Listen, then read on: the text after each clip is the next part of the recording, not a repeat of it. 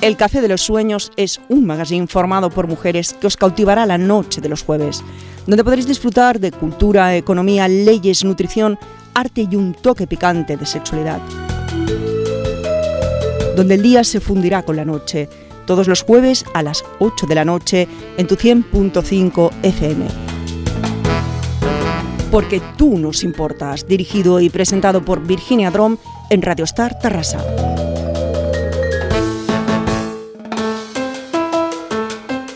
Buenas noches y bienvenidos. Bienvenidos jueves 15 eh, de abril. Y bueno, como siempre que deciros, mi mesa con maravillosas colaboradoras. Eh, de nuevo, bienvenida Mónica Blasco, buenas noches. Buenas noches, querida Virginia. Buenas noches. Buenas noches, María José Álvarez. Buenas noches, Virginia. Buenas noches a todos. Y buenas noches, Merce Martí. Buenas noches, compañeras y, oyentes. Y oyentes. Saludamos desde la pecera Andrés Torres y nuestro técnico de sonido hoy tenemos por aquí a su esposa que nos hará compañía en esta velada que estaremos con ustedes. Bueno, decirles que esta noche vamos a dedicárselo al Día del Niño, aunque sabemos que la ONU celebra el Día Internacional del Niño el 20 de noviembre. Pero eh, como es una eh, conmemoración anual, el día 15 de abril, pues nosotras, esta mesa que somos tan, bueno, qué decir, diferentes, eh, bueno, lo vamos a, le vamos a dar voz hoy, si, si os parece a todos bien y a nuestros oyentes también. Esperamos que se diviertan, que pasen una velada estupenda y que nos estén deseando de nuevo escuchar el próximo jueves. Así que, ¿qué hacemos, chicas? Abrimos la ventana del Café de los Sueños. Buenas noches.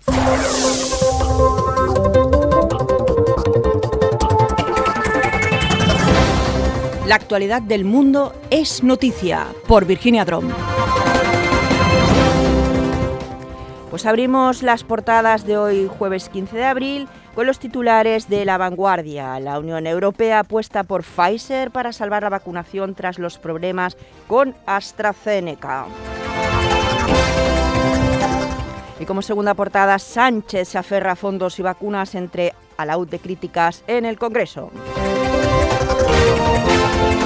Portadas del periódico. Una juez indaga si es delito perpetuar la interinidad. Como segunda portada, superlibrería para San Jordi. Las portadas del país, la Unión Europea fía a la vacuna de Pfizer su estrategia, su estrategia, de inmunización. Y como segunda portada, el hidrógeno verde y la inteligencia artificial entre las prioridades, seis apuestas en el plan de recuperación. La portada del mundo, repetimos, Europa fía su inmunización a Pfizer entre las dudas de AstraZeneca.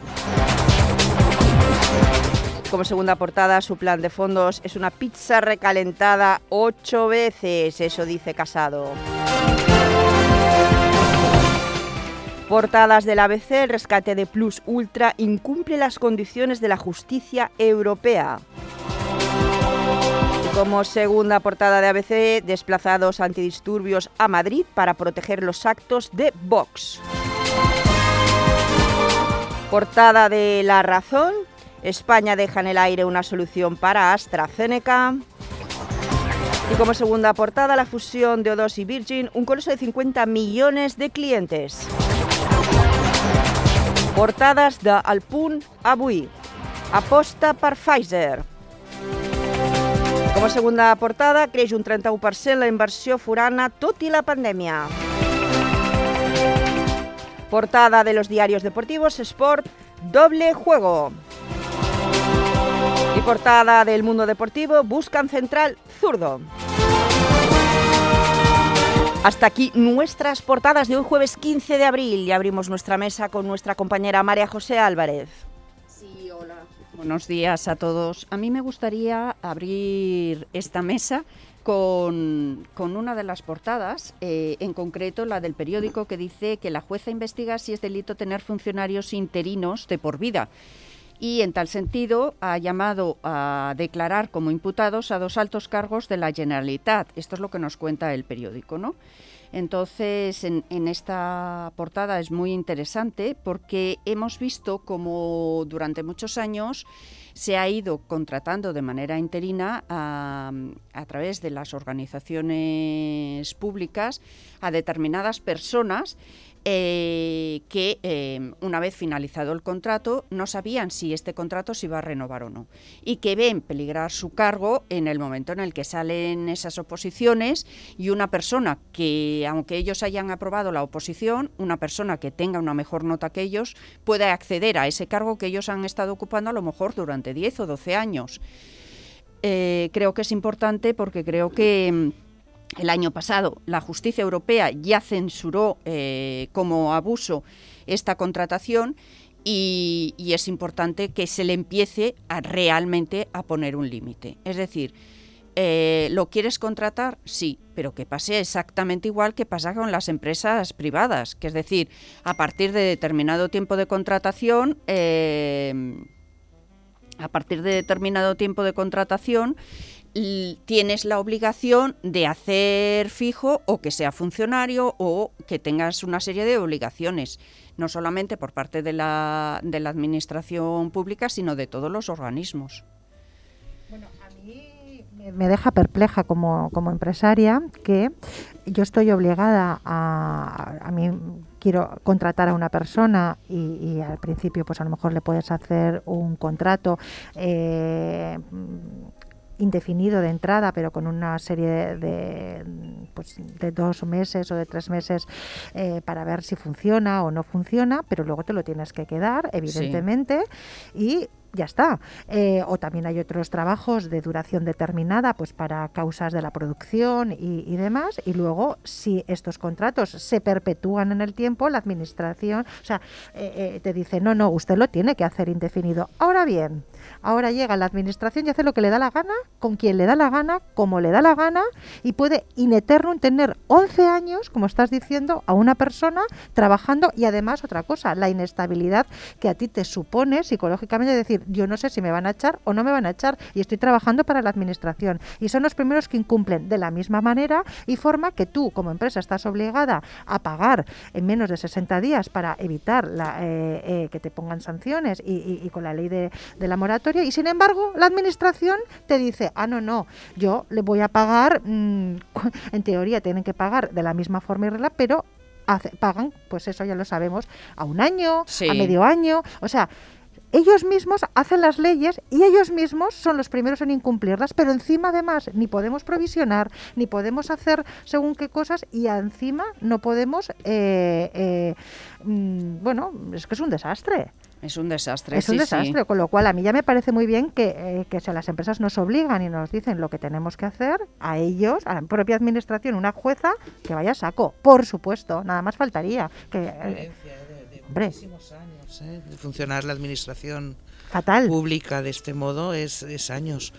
Y sabiendo que, por ejemplo, eh, según qué servicios, cuando el proveedor es una empresa eh, una empresa privada, quiero decir, de la administración, acabas cobrando.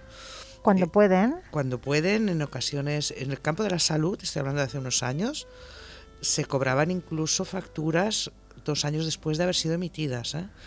Estoy hablando de material, en aquel momento era cardiológico, era catéteres, etcétera, etcétera, y los suministros a hospitales que no se podían cortar porque de estos dependían intervenciones quirúrgicas, pero en cambio la administración pagaba eh, a dos años, tres años, eh, y estoy hablando de mucho tiempo atrás, y no han cambiado mucho las cosas ¿eh? bueno, desde entonces. Es que, por ejemplo, muchos ayuntamientos nos pasa que ellos tienen dentro del propio ayuntamiento, no facturas directamente al ayuntamiento, puedes facturar a una fundación o puedes facturar a diferentes organismos que tiene, entonces tú emites la factura a ese organismo y cuando llega el plazo de que te tienen ya que, que pagar, que llega cerca de los 60 días, te dicen, ay, es que no me tienes que facturar a, esta, a, a este ah, NIF. Sí. No, me tienes que facturar a este otro NIF, que sí. es la fundación, que es que me he olvidado. Sí. Entonces así demoro otros dos meses más sí. el pago. Y así nos podemos pa eh, pasar una factura seis meses rondando por la y un, administración. Y un año perfectamente, perfectamente. ¿eh? de año en año. Y es legal, es legal, porque claro, como si os han equivocado y es un error humano, vuelves a facturar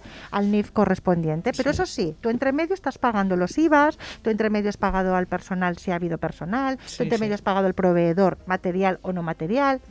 Yo ya voy pagando. desastre. A mí, si os parece bien, eh, pasaríamos a comentar un poquito lo de las vacunas que hemos dado esos titulares, ¿no?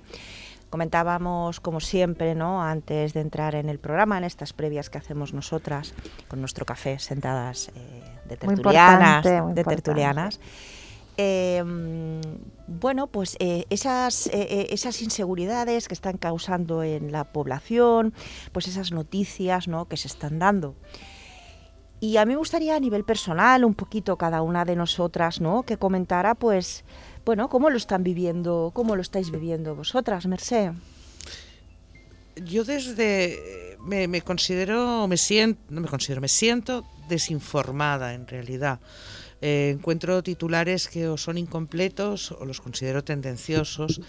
eh, porque se comparan elementos que no son comparables entre sí. Se habla de vacunas mezclando, lo hablábamos antes, ¿eh? que hablábamos de esos otros medicamentos ya de uso más común, paracetamol, ibuprofeno.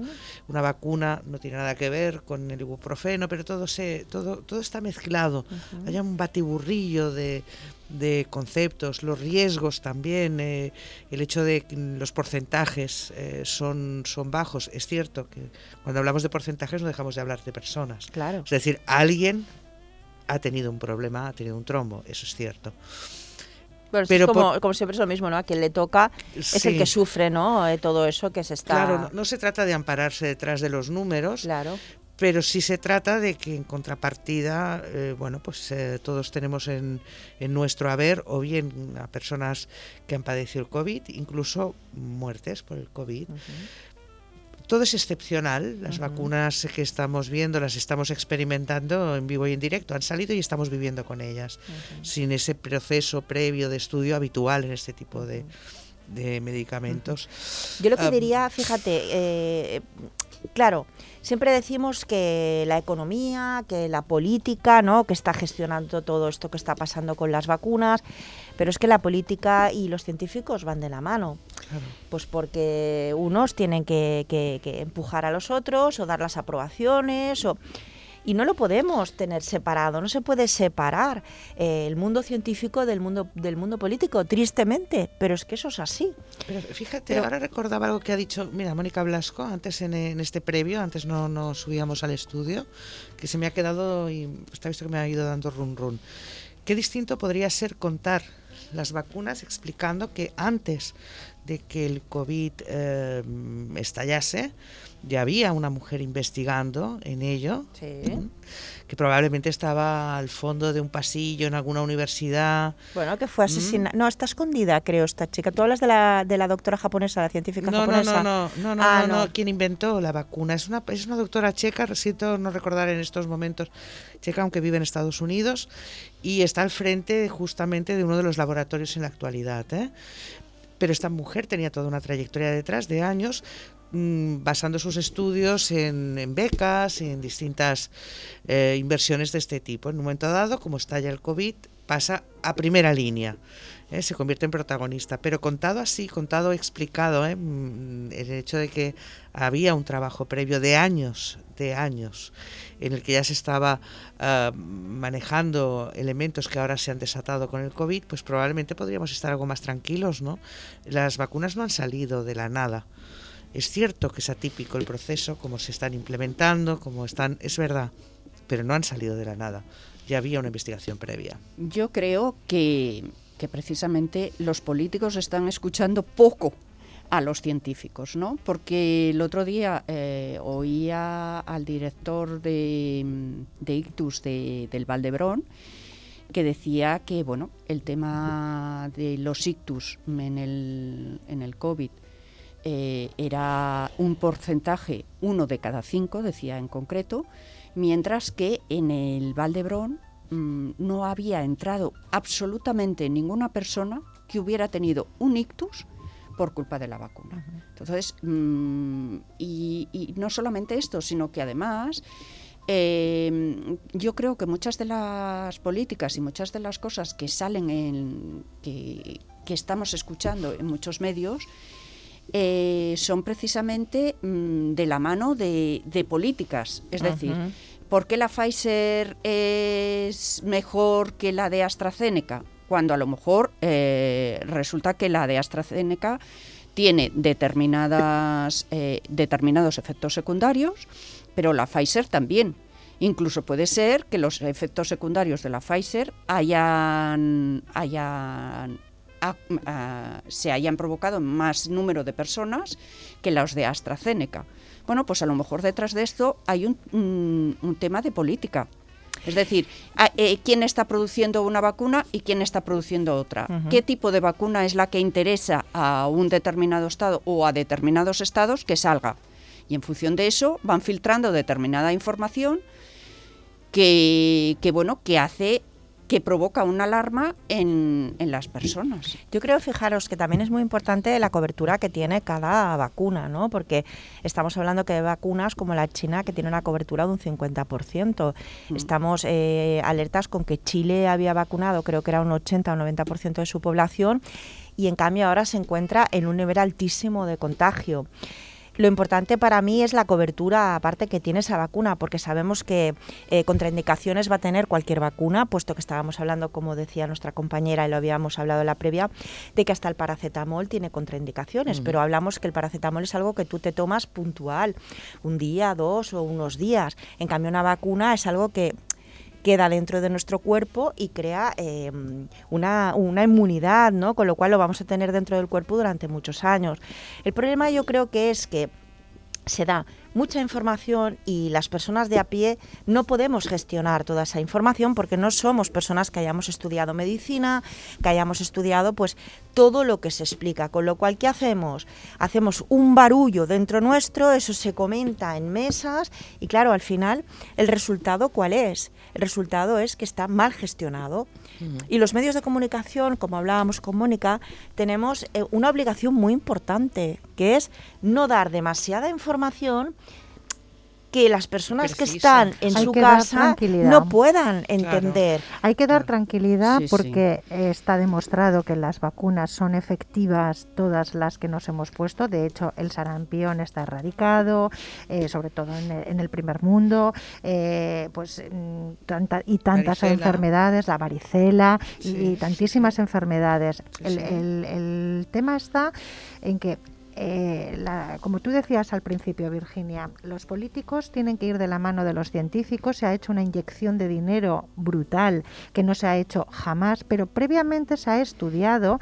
Eh, o sea, los virólogos estudian, o sea, los virus no existen ahora de repente ha aparecido este coronavirus. Ya existía este coronavirus y se ha mutado, ha hecho lo que tenga que hacer, pero eh, todas estas vacunas eh, ya se estaban formulando de alguna manera para que sean más rápidas, más eficaces. Faltaba una inyección de dinero que las ha puesto los gobiernos y con eso se ha ampliado, evidentemente. Pero yo creo que desde los medios de comunicación tenemos una responsabilidad, nosotras en esta emisora y las grandes emisoras con tantos millones de oyentes, en dar un mensaje de tranquilidad, porque las vacunas son efectivas y funcionan y salvan más vidas que las que se provocan de, muertes. Por ejemplo, si dicen en Estados Unidos han paralizado una, una vacuna, muy bien, pero es que han sido siete casos entre millones de vacunas que se han suministrado. Estamos hablando del 0,0000000. El anticonceptivo, Virginia, eh, y fumar. y fumar provoca más trombos y lo están tomando miles por eso, mal, por eso, que lo están tomando por eso están hablando de que muchas mujeres jóvenes están sufriendo trombos porque claro hay varios componentes varios, componentes, evidentemente y luego si tú tienes una patología pues a lo mejor algunas vacunas pueden acentuar esas vacunas. ¿Qué te toca a ti? Es una mala, es muy mala suerte. Lo entiendo completamente. Sí, Evidentemente.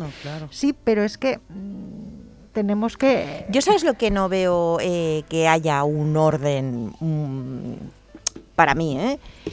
Es que eh, están llegando vacunas, no saben muy bien si poner dos, si poner una, han dicho que una, ahora esta mañana he escuchado en las noticias que dos, tenemos muchos de nuestros sanitarios, vuelvo a repetir, de nuestros estudiantes que están acabando medicina y enfermería sin vacunar sin vacunar, trabajando en primera línea. Esto es muy grave.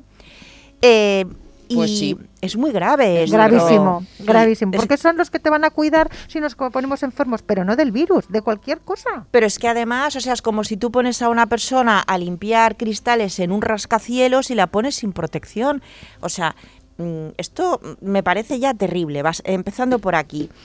Y, luego el otro día escuchaba yo a una viróloga que me hubiera encantado poder entrevistar y voy a insistir en poder entrevistarla, que ella hablaba que esto es el principio. O sea, hasta ahora hemos vivido en un mundo, como decir, de Peter Pan, de colores, todos teníamos... eh, gracias a Dios hemos vivido una época buenísima, nosotros principalmente. Y, a ver, un segundito que una compañera me pasa por aquí. Eh, acabo de, de comentaros esto. ¿Y qué ocurre? Esta viróloga decía, a partir de ahora hemos de ser conscientes de que el mundo ya ha cambiado y que van a aparecer continuamente virus, porque ya están, pero el mundo, el medio ambiente ha cambiado, con lo cual van a seguir apareciendo virus diferentes. Ahora hemos estado preparados porque teníamos preparada la vacuna que se había hecho con el SARS y el VIH.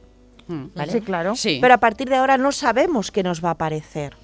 Entonces, eh, hemos de estar preparados y la población se tiene que preparar mentalmente, que es algo mm, que yo creo que nos afecta a todos mentalmente y hemos de estar muy preparados porque el mundo ha cambiado. Es encajar el concepto de cambio, que lo habíamos desterrado mm, frente a lo habitual. Quería precisar algo. Sí, espera un segundito, perdona, Sí, sí. eh, porque me ha pasado nuestra compañera eh, un dato que es que eh, el, el riesgo de eventos tromboembólicos. La vacuna de AstraZeneca tiene cuatro casos en cada millón de vacunados, o sea, un 0,0004. Anticonceptivo oral, la píldora, 500 a 1.200 casos en cada millón de mujeres, o sea, un 0,05 a 0,12. Los fumadores, 1.763 casos en cada millón de fumadores, un 0,18%. Y el infectado por SARS-CoV-2, 165.000 casos en cada millón de infectados, o sea, un 16,5%. Eh, Está claro. Está claro, ¿no? Está sea, claro, la radiografía es clarísima. Esto está sacado de eh, medicina interna, general y familiar, no veo más. Eh, ah, se lo ha enviado una compañera doctora a nuestra, eh, bueno, su hermana precisamente, que Sí. es doctora anestesista, Sí. de nuestra compañera abogada María José Álvarez. María José, sí. Sí, eh, bueno, ya lo veis, que claro, la gente se previene y hay muchos casos de gente que no acude a vacunarse porque le van a poner la vacuna de AstraZeneca y resulta que si contraen el, el virus, el COVID, que además es lo que decía, contaba el otro día este médico, eh, resulta que sí eh, es mucho más es mucho más importante eh, o los efectos secundarios son mucho mayores si tú contraes el, virus la gente que tiene el, resultado de que te dé un ictus es mucho mayor.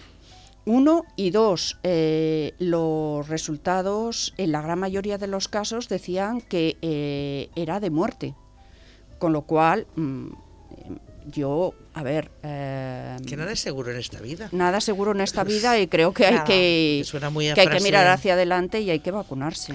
Mira, el otro día estuve ah, leyendo un medio de comunicación, eh, un periódico en concreto, y hablaba de que la viróloga Amelia Nieto. Esta viróloga eh, es la que digo exacto, pues eh, esta señora se acaba de jubilar. yo. ¿de acuerdo? Maravillosa, Entonces, ¿eh? La entrevista a esta señora. Bueno, la entrevista es estupenda la que da en este medio y lo que te dice es que ella trabajaba porque se acaba de jubilar para el CSIC y entonces ella lo que tenía era, eh, bueno, estaba al frente de un laboratorio para, que, que estudiaba justamente las futuras pandemias. Pues lo han cerrado, Ha- han, han desmantelado todo su equipo porque ella se ha jubilado. Y como la única que tenía el puesto fijo, como hablaba antes eh, María José, era ella, los demás estaban de forma interina, pues hasta luego. Entonces, claro, sí, no- nos estamos gastando un dineral ahora en vacunas, que está muy bien, nos estamos gastando un dineral en, en, eh, en las UCIs, en esto, pero no estamos previniendo.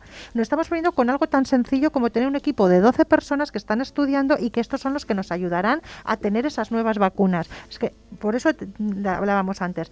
Claro que sí, Virginia, los políticos tienen que ir de la mano de los científicos, pero no lo van porque solamente ven el inmediato, el inmediato, lo que es electoralista, lo que les puede dar a ellos su propio beneficio, pero no piensan no amplían. Entonces, si no vemos que los virólogos, los que están estudiando, los que saben, no les damos los medios, nos vamos a cargar la humanidad. Y ella, muy concreto, y con esto acabo, eh, Virginia, te, decía, no me preocupa el- eh, la pandemia que ha pasado ahora, le, le preocupa los nuevos virus de la gripe, sencillamente la gripe, que están mutando. Y entonces ella te explicaba que hay una mutación que afectará al corazón. Y entonces ahora eh, está diezmando a la población en un 1%, Gravísimo. pero es que la siguiente será de un 40% cómo nos van a diezmar. Es decir, que como especie vamos a desaparecer. Señores gobernantes, háganselo mirar, ¿eh? porque lo tienen fatal. Sí, lo que pasa es que fíjate, yo siempre he pensado, es una forma que yo tengo de pensar, que las personas que están en el poder es como yo voy por delante y lo que venga después ya se apañará. El siguiente, O sea, como si no fuera con Exacto. ellos. Ya, Yo estoy ahora aquí, lo que me vale es lo que yo estoy haciendo ahora y si mañana el mundo desaparece, pues yo ya he hecho mi papel. Entonces esto no funciona así. Bueno, eh, nosotras somos mujeres, somos cuidadoras, eh, somos profesionales, pero como mujeres, como siempre hablamos, ¿no? Esas personas, esas mujeres que gobiernan países, bueno, pues mm, no sé si lo hacen mejor. El estudio es que sí. Previenen, prevenimos, cuidan ahí mm, dado. y, y es diferente. Así que, en fin, si os parece... Sí, Sí, perdón, sí, simplemente claro. porque antes habla- yo aquí la precisión de los titulares y tal, y yo misma estaba diciendo una ambigüedad absoluta. Y es, eh, hablaba de una doctora checa, no, no es checa, es húngara, eso Sí. para empezar, y su nombre es Katalin Carico. Ella se pasó, se ha pasado 40 años en lo que eh, os contaba antes, ¿no? que probablemente saque el despacho al fondo del fondo, justamente investigando el ARN mensajero, que es la base que ha servido para eh, las vacunas del COVID. O sea, hablamos de una investigación de 40 años. Poca broma. ¿m?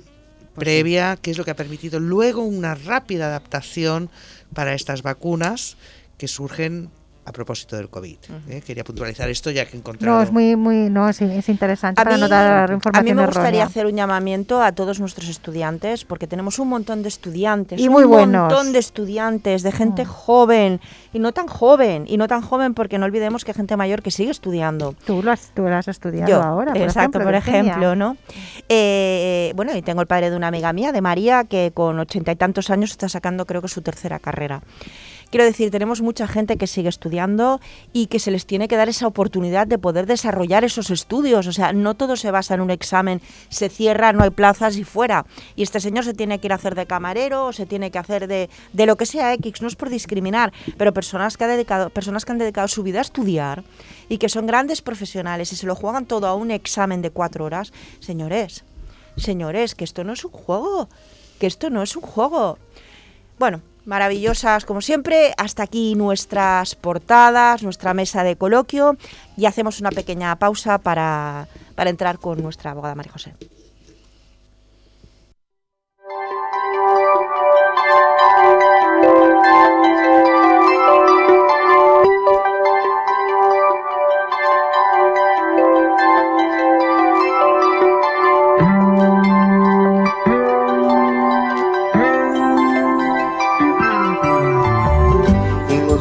Del cielo el sol siempre es amarillo y la lluvia o las nubes no pueden velar tanto brillo.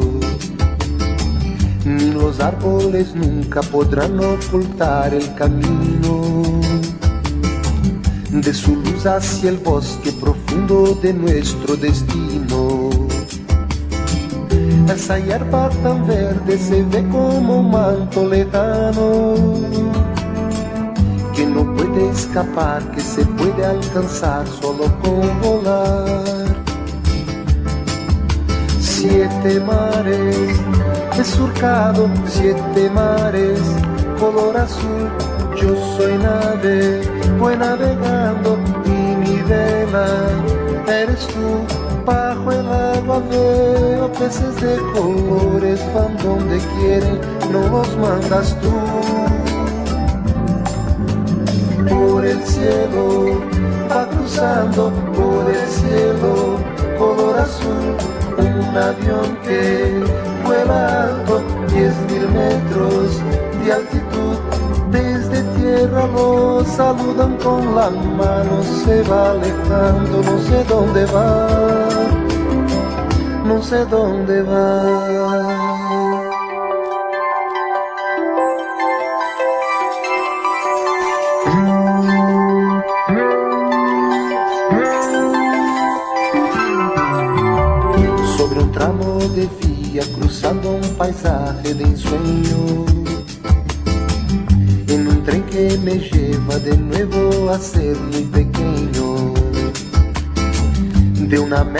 América a otra tan solo es cuestión de un segundo.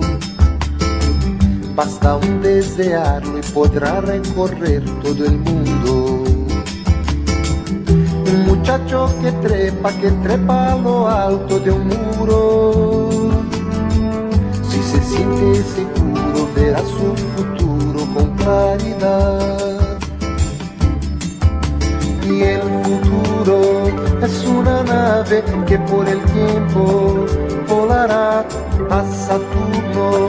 Después de Marte, nadie sabe dónde llegará. Si le ves venir, si te trae amores, no te los roben sin apurar. Aprovecha los mejores que después no volverán. La esperanza jamás se pierde, los malos tiempos pasarán. Piensa que el futuro es una acuarela y tu vida un lienzo que colorear, que colorear. Mapas del cielo el sol siempre es amarillo, tú lo pintarás y la lluvia las nubes no pueden velar tanto brillo. Tú lo pintarás, desearlo y podrá recorrer todo el mundo. Tú lo pintarás.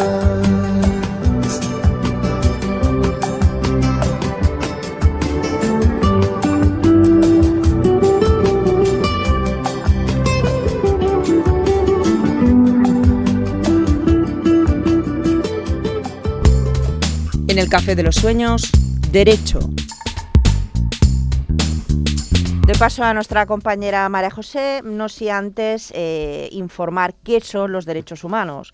Los derechos humanos son derechos inherentes a todos los seres humanos, sin distinción alguna de nacionalidad, lugar de residencia, sexo, origen nacional o étnico, color, religión, lengua o cualquier otra condición. Todos tenemos los mismos derechos humanos sin discriminación alguna. ¿Y cuáles son los cinco más importantes dentro de los 30 que hay?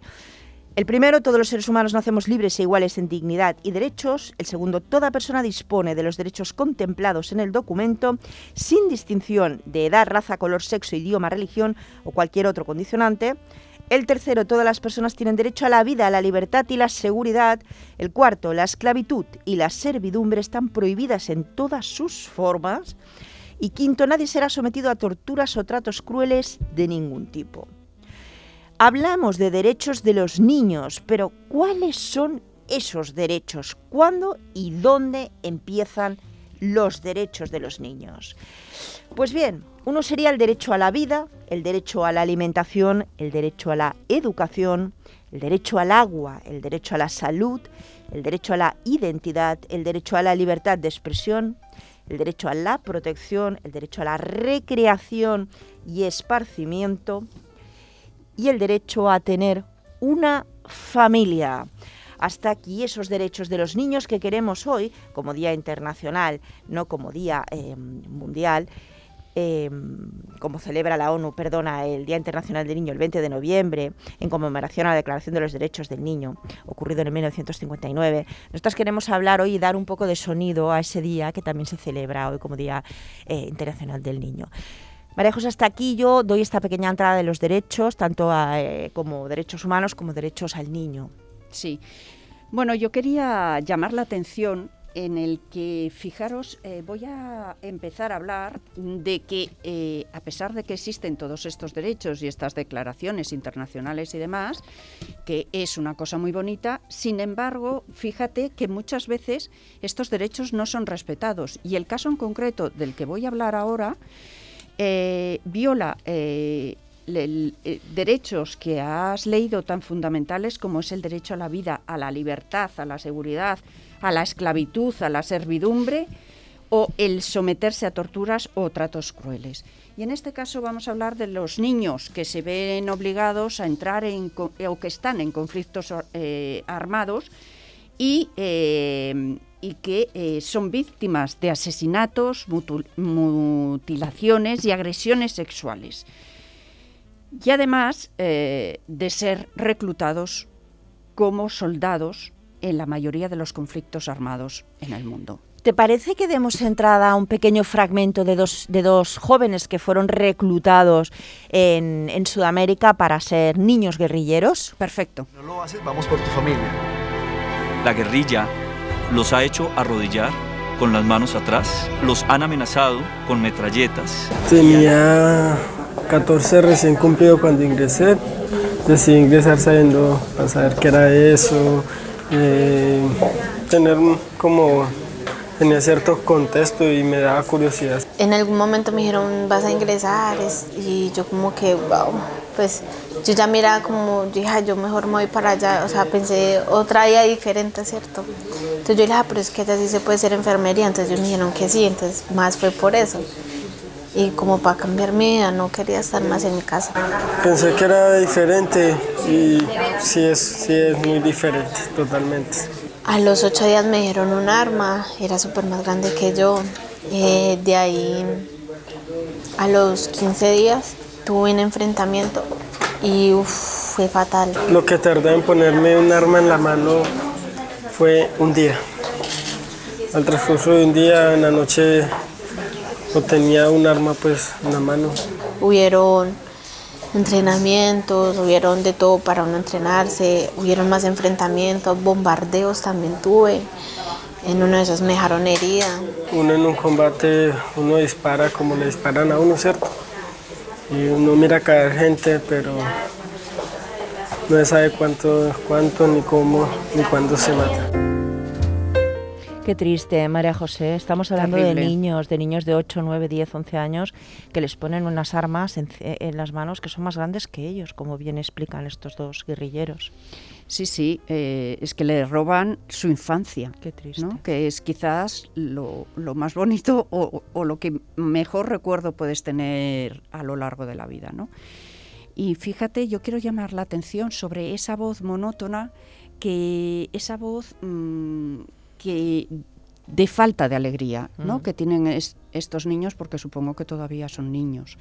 Y además el planteamiento sería, aunque salgan de, este, de estos grupos guerrilleros, cómo viven luego dentro de su propio ser, ¿no? Con esa carga emocional de haber disparado esas armas que el sonido, la percusión, la repercusión, que, la percusión que tienen esas eh, metralletas que te tiran contra el suelo prácticamente, ¿no? Cómo viven a lo largo de su vida luego esa madurez, ¿no? Con esa, con ese peso sobre sus espaldas. Hombre, un peso eh, sobre todo a nivel psicológico. Mm. Mira, yo, yo había eh, recogido la, voz o, la historia de un niño, eh, Ibrahim, bueno, este no es su nombre real, evidentemente, mm, este no es su nombre real, eh, que era un niño involucrado en el conflicto armado del Chad y que dice que cuando el grupo rebelde mm, llegó y entró en sus escuelas, eh, los intimidaban, los golpearan, los golpearon y les dijeron que se tenían que unir a ellos. Y entonces él cuenta eh, que se convirtió en un instrumento de guerra y dice que durante tres meses ellos aprendieron a manejar las armas y, eh, la forma de saludar a su jefe.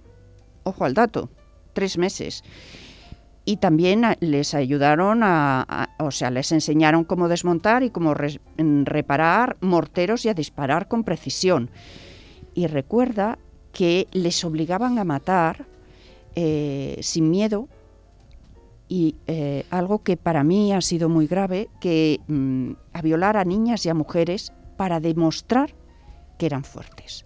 Esto me parece gravísimo, que se le obligue a niños eh, a violar a mujeres, a mujeres y a, y a niñas para demostrar que ellos eran fuertes y que podían, etcétera, etcétera, me parece gravísimo. Ya no solamente eh, El matar, Sí, sí. sino el hecho en sí, ¿no? La ley de la guerra, ¿eh? Esto es, es- eh, lo hacen los adultos y se, y se transmite a los niños. Es- Como es- moneda de cambio, al final Exacto. utilizan. Pero es la, es la ley de eso, la ley de la guerra. Disculpa, eh, María José, que te he No, no, interrumpido, ¿eh? Pero, pero me parece, me parece bien, pero es que fíjate que él cuenta que muchas veces para poder eh, llegar a ese punto lo que hacían eran drogarlos. Claro. Es decir, que les robaban por todos los lados la, la vida, ¿no? Les han obligado a matar, les han obligado a violar, les han obligado a drogarse. Y la droga, todos sabemos lo que es, ¿no? Que se empieza y esto es un no acabar. ¿no? Y, y cuenta este niño, eh, que digo que le vamos a llamar Ibrahim, pero que no se llama así en realidad, que eh, algunos de los compañeros suyos que intentaron escapar, los que, lo que hacían era o los asesinaban o los torturaban, incluso delante de los otros compañeros, para de esta manera que ninguno de los otros se atreviera a escapar, ¿no? Eh, y cuando en alguna ocasión había intentado eh, regresar con su familia, porque había conseguido escapar, la familia eh, lo había rechazado. Es decir, que son niños que se quedan absolutamente solos. Me parece, francamente, muy triste, ¿no? La guerra de Eh, Vietnam, en la guerra de Vietnam, los niños también eran utilizados como niños bomba. Mm, Con los soldados americanos podían Bueno, entrar en un bar. Fíjate, podríamos hablar de África también. ¿Cuántas Sí, veces vemos a sí, los sí. niños africanos, ¿no? Con armas en las manos. Sierra Leona, Sierra Leona, exacto. que vive en una guerra civil permanente y tiene soldados, niños soldados.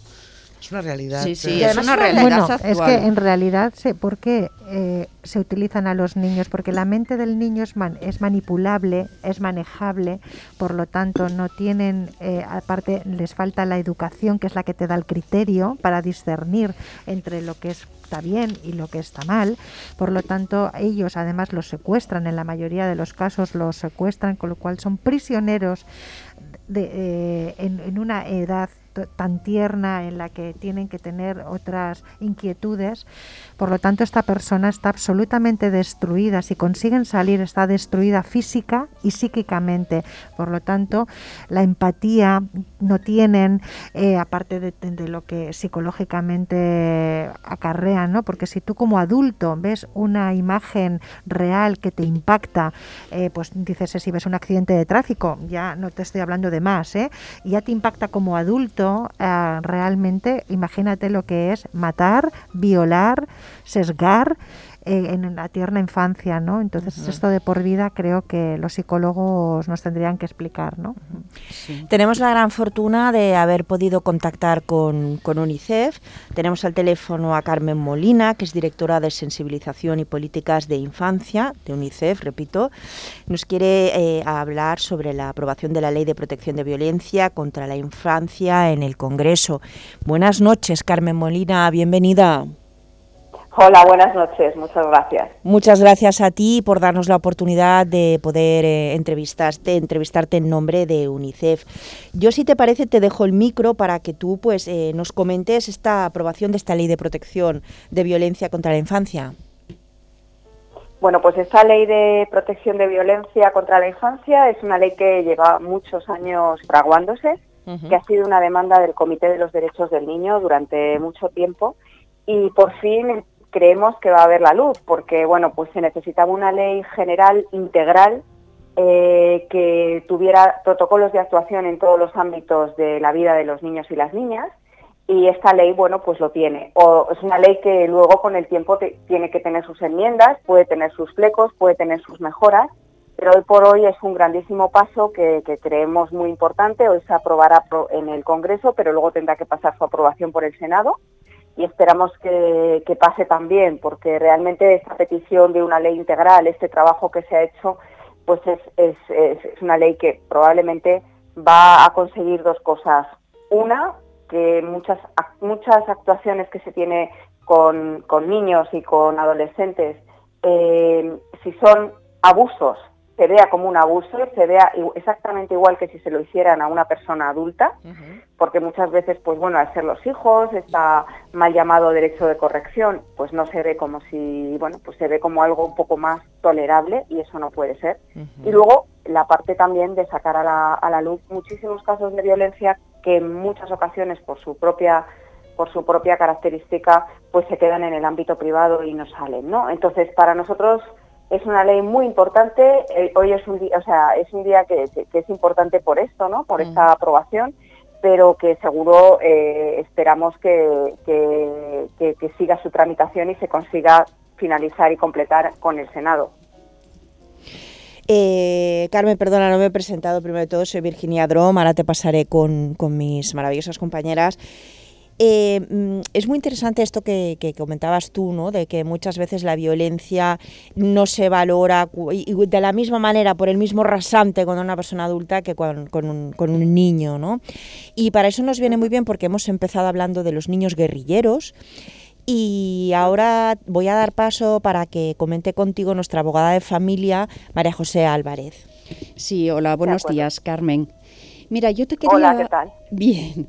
Eh, yo te quería preguntar eh, si tú crees realmente que será efectiva esta ley. Es decir, que una vez que se lleven a los tribunales eh, los diferentes casos, realmente terminará aplicándose como, como se pretende que se, se quiere aplicar. Pues mira, yo te puedo contestar a esa pregunta porque viendo la ley, la magnitud que tiene, es una ley que requiere de inversión y requiere de modificación de muchísimas pues protocolos, pautas, también de, fortalecer, pues por ejemplo, el, ámbito judicial para que tenga una mirada y para que haya especialistas que tengan esa mirada respecto a la infancia. Y entonces todo ese refuerzo es también de medios, de medios económicos y de medios que se tienen que poner. Entonces, efectivamente, la ley, y como toda ley, pues se puede quedar, como siempre decimos, en papel mojado, ¿no? Entonces, toda esta ley conlleva una serie de recursos y una serie de puesta en acción de muchos protocolos de actuación que hoy en día, sí, muchos de ellos o algunos existen y no vamos a decir que partimos de cero ni muchísimo menos, pero tienen campo de mejora y, y una actuación mucho más eh, más en detalle. Entonces yo creo que todo dependerá de cómo se ponga, cómo se haga la implementación. Pero si efectivamente se implementa poniendo los medios y los recursos necesarios, sin ninguna duda esta ley mejorará y en mucho todo lo que es la protección contra, contra la violencia contra los niños y las niñas. Eso no me cabe la menor duda. Porque vosotros, ¿cuántos casos eh, estáis conociendo? Vosotros como organización, ¿cuántos casos estáis conociendo de, niños que estén afectados por, por actuaciones como, eh, como tú decías antes, que es el derecho ese de corrección, de abusos? que por parte de los padres, ¿no? Bueno, a ver, nosotros tenemos, en, en UNICEF España, a nosotros no nos llegan directamente las, las las demandas o lo que sea, o, no bien, o sea, no es un, nosotros en nuestra naturaleza organización no nos llegan las, los temas de abuso, ¿no? Pero sabemos por ANAR, que es la fundación que mejor recoge todos los temas de posibles abusos, cómo estos abusos se dan y cómo es una cosa que, que, bueno, que con el tiempo y, y, y cuanto más información tienen las familias, los propios niños, se va denunciando mucho más por ejemplo, ahora con el caso del tema que hemos tenido de COVID, o sea, y que seguimos teniendo, pero sobre todo durante el, periodo de confinamiento total y restrictivo, ahí aumentaron muchísimo los casos de abusos y de violencia. Y nosotros en nuestra, en nuestra experiencia en UNICEF tenemos eh, en, emergencias, cuando se producen eh, casos de, pues, de conflictos armados o, de desastres naturales, pero sobre todo, por ejemplo, en conflictos armados que también la gente se tiene que someter a, a, unas, a, unas limitaciones y a, toques de queda y a estar en casa y a cierto pues eso, confinamiento también por otros motivos que no sea el de pandemia, también aumentan muchísimo los casos de violencia contra los niños. O sea que al final eh, verte atrapado con tu posible eh, tu, tu, la persona que te está haciendo esa agresión pues y muchas horas pues favorece el que eso el que eso suceda no y entonces hemos tenido constancia y así lo ha publicado ANAT de cómo se ha incrementado muchísimo el número de niños que han denunciado a los teléfonos ¿no? de ellos. Hay, hay entonces nosotros lo que justamente se quiere con esta ley es que se pueda facilitar ese conocimiento, que no se queden ocultos esos casos, que se puedan trasladar y entonces poniendo los medios, como bien o sea, como te estaba comentando, nos parece que esta ley obviamente va a favorecer todo eso, que salga a la luz esos casos y por lo tanto se puedan tomar medidas. Desde Importantísima. Perdón, perdón que te interrumpía antes, ¿eh? soy, soy Marce Martí. Buenas noches, mucho gusto. Una, una pregunta, no sé si tonta, pero ¿un niño qué recursos tiene por sí mismo si está siendo víctima de, de maltrato? De violencia. De violencia ¿Qué puede hacer un niño y cómo puede saber el niño lo que puede hacer? Pues efectivamente, esos son los protocolos que te digo que la ley em, mm, está estableciendo, que nosotros también estamos trabajando desde UNICEF en varios ámbitos, en el ámbito deportivo, en el ámbito de la educación. Por ejemplo, una de las medidas que lleva la ley es tener en, cada colegio una persona, una figura que es el, coordinador de, posibles casos de abuso de violencia contra los niños. Una persona que más allá de los psicólogos que ya tiene colegio, más allá del tutor que puede tener en un momento un alumno, esté muy al pendiente de esos posibles casos o tenga un, protocolo establecido donde tiene ciertos indicadores que le puede hacer ver que un niño, por ejemplo, pues que está desmotivado, que no tiene compañeros, que se le ve aislado, que sufre, porque eso se nota, ¿no? Entonces, ver todo ese tipo de indicadores y con eso actuar, ¿no? Y, cómo se hace el acercamiento, cómo se hace el acercamiento con ese respeto, cómo se hace ese acercamiento cuidando de que no se le vuelva o que se le victimice aún más, ¿no? Entonces, todos esos protocolos son los protocolos que pone en marcha esta ley, ¿no? Y que, y que pretende hacerlo. Entonces, hoy en día, pues eh, obviamente los niños muchas veces eh, pues en una exploración médica, todos lo sabemos, ¿no? Se ve que ha, podido ser víctima de abuso y enseguida pues se da la voz de alarma y se, y se comienza la investigación con los servicios sociales también, Carmen, en la propia escuela, los profesores mm. muchas veces pues lo detectan o, tienen sospechas que eso puede estar pasando. ¿no? Carmen, perdona una pregunta. tiene que reforzar. Sí, perdón. Perdona, perdona la pregunta, Carmen. Estas personas que van a tener que estar en el colegio visibles para estos niños, eh, ¿quién las va a contratar o quién las va a colocar en los colegios? ¿Va a ser el propio colegio de manera eh, individual que contrate a estas personas o va a ser un grupo de personas especializadas que los gobiernos coloquen en cada colegio? Eh, de acuerdo, sí, entiendo tu pregunta. Mira, esta figura la establece la ley. La ley todavía tiene que tener un desarrollo posterior, ¿no?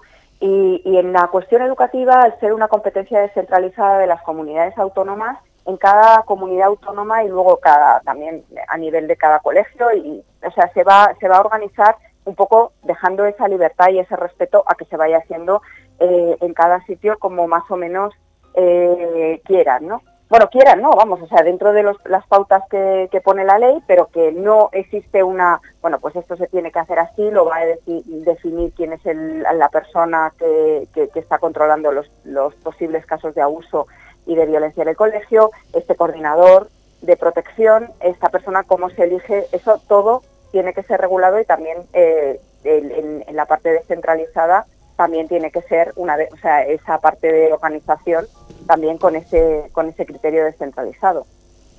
Sí, pero fíjate que yo eh, voy a ser un poco aquí esa ese pájaro carpintero, ¿no?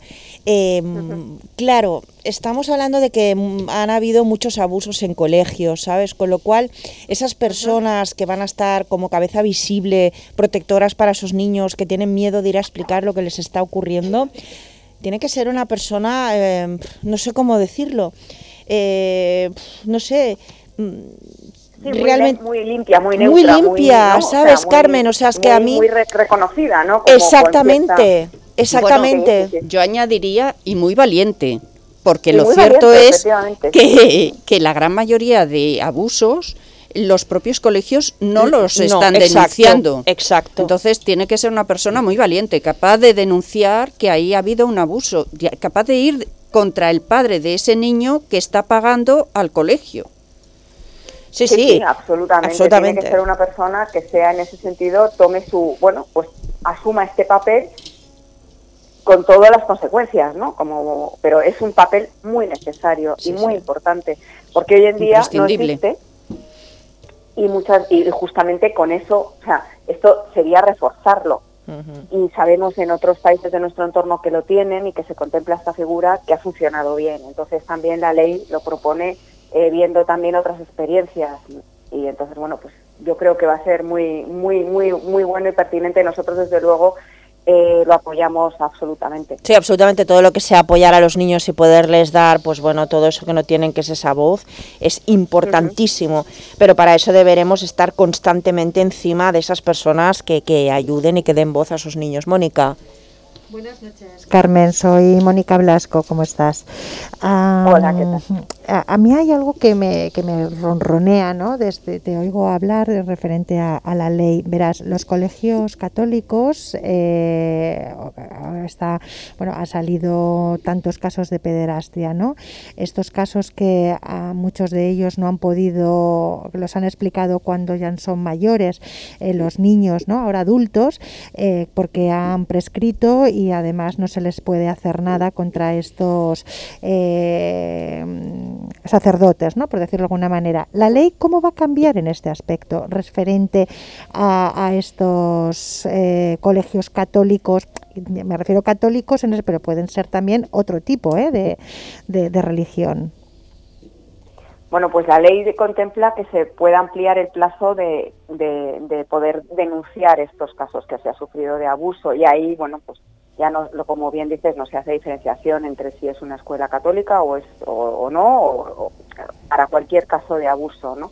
Y en ese sentido también pues se da esa garantía de que digas, bueno, pues no ha prescrito, ¿no? No ha, que eso también es muy, pues muy súper importante, pero, bueno, la, vamos a ver porque realmente o sea, el, caso del abuso no, mm, se puede, no se puede circunscribir a ningún tipo de, colegio, ni de estatus social, ni de ámbito. De acuerdo, estoy de acuerdo. En todos los ámbitos realmente. Exacto. Claro, es que es muy lamentable ¿no? que digan que la prescripción, yo creo que una violación eh, no prescribe nunca. Por lo tanto, eh, no ponerle límite, eh, yo creo que es un gran avance quizás, ¿verdad, Carmen? Totalmente. Eh, Absolutamente. Carmen, yo quería preguntarte eh, en relación a, los pasos estos de que has hablado para, reconocer esa violencia, que nos explicaras eh, un poquito cuáles son los pasos, para que lo conozcan los oyentes, cuáles son esos pasos que contempla, que contempla esta ley. O sea, que, ¿cómo comienza? Bueno, comienza eh, primero examinando todos esos ámbitos, como os decía, donde puede haber, donde hay una interacción con los niños. Y entonces prepara el que haya ese tipo de protocolos. Los protocolos ahora se tendrán que hacer, que ahí es donde va a estar todo el detalle. Que bueno, pues ahora mismo yo no lo puedo definir porque eso es algo que se tiene que hacer y que tiene que además hacerse con todos los grupos que intervienen y que están hechos. ¿Por qué? Para que tengan legitimidad, para que todos estén de acuerdo, para que luego cuando se aplique no haya disonancias y todo el mundo esté de acuerdo en lo que tenemos que hacer. Entonces, eh, la ley es el primer paso para crear todos esos protocolos de actuación que hay que luego llevar a terreno y, poner los medios, como os decía al principio, económicos y humanos que se van a necesitar para un pleno desarrollo y, que, y que realmente se pueda porque o sea es que es ilusorio decir que todo esto se va a hacer si tú no pones luego los medios materiales y, humanos ¿no? totalmente. Entonces ese es el segundo punto. Eso todo va a llevar una evaluación. Se crean también la ley crea ciertos comités evaluadores. También crea ciertos organismos e instituciones coordinadoras de los esfuerzos de los diferentes niveles de la administración del estado porque como sabéis hay muchísimas competencias delegadas en, el ámbito de social, en el ámbito educativo, en muchos ámbitos donde va a haber que hacer aplicación de esa ley porque eh, son ámbitos donde están los niños y los jóvenes. ¿no? Entonces, esta ley lo que pone es ese gran marco y, organiza esa estructura y, en cierto modo, pone deja dicho también que se tienen que poner los medios humanos y económicos para ello y que ya se verán. Entonces también nosotros vamos a tener que hacer ese seguimiento desde toda la sociedad y desde, desde luego desde UNICEF, ese seguimiento de si realmente son suficientes la inversión, si se está poniendo todos los esfuerzos que la ley ha contemplado o, no se está poniendo, ¿no? Y ese es el primer momento en el que estamos ahora. Luego ya se desarrollarán toda esa serie de protocolos que obviamente lo tendrán que desarrollar los profesionales y lo tendrán, lo tendrán que desarrollar todos los agentes eh, también en una coordinación y en un entendimiento común. No va a ser, mm, mm, eh, eso también es bueno de la ley porque no lo deja solamente, bueno, pues esto lo tiene que hacer. pues, Exacto. no, X o Y, ¿no? Sino que esto tiene que ser una cosa que involucre a todos y, y- y eso le dará la legitimidad de que al final eso se cumpla y sea algo que esté bien pensado y bien diseñado y bien coordinado. Exacto, exacto, exacto. Exacto. Eh, Carmen, te haríamos muchísimas preguntas más. Sabemos que tienes que volver a una reunión en la que te hemos sacado, te hemos robado ese tiempo. Te invitamos a Pero que a que vuelvas. encantada estoy, dime. Invitamos, a- te invitamos a que estés en nuestro programa el día que puedas o el día que, que te apetezca y si no, que entres por supuesto por teléfono. Hacéis una gran labor desde UNICEF, todas las personas que estáis eh, involucradas. Y nada, darte las gracias, Carmen Molina, directora de Sensibilización y Políticas de Infancia de UNICEF. Buenas noches, Carmen, y muchísimas gracias por habernos atendido. Buenas noches, un saludo muy fuerte y muchas gracias a vosotros. Buenas Un noches. saludo. Buenas Gracias. noches. Buenas gracias. noches, buenas noches. Carmen.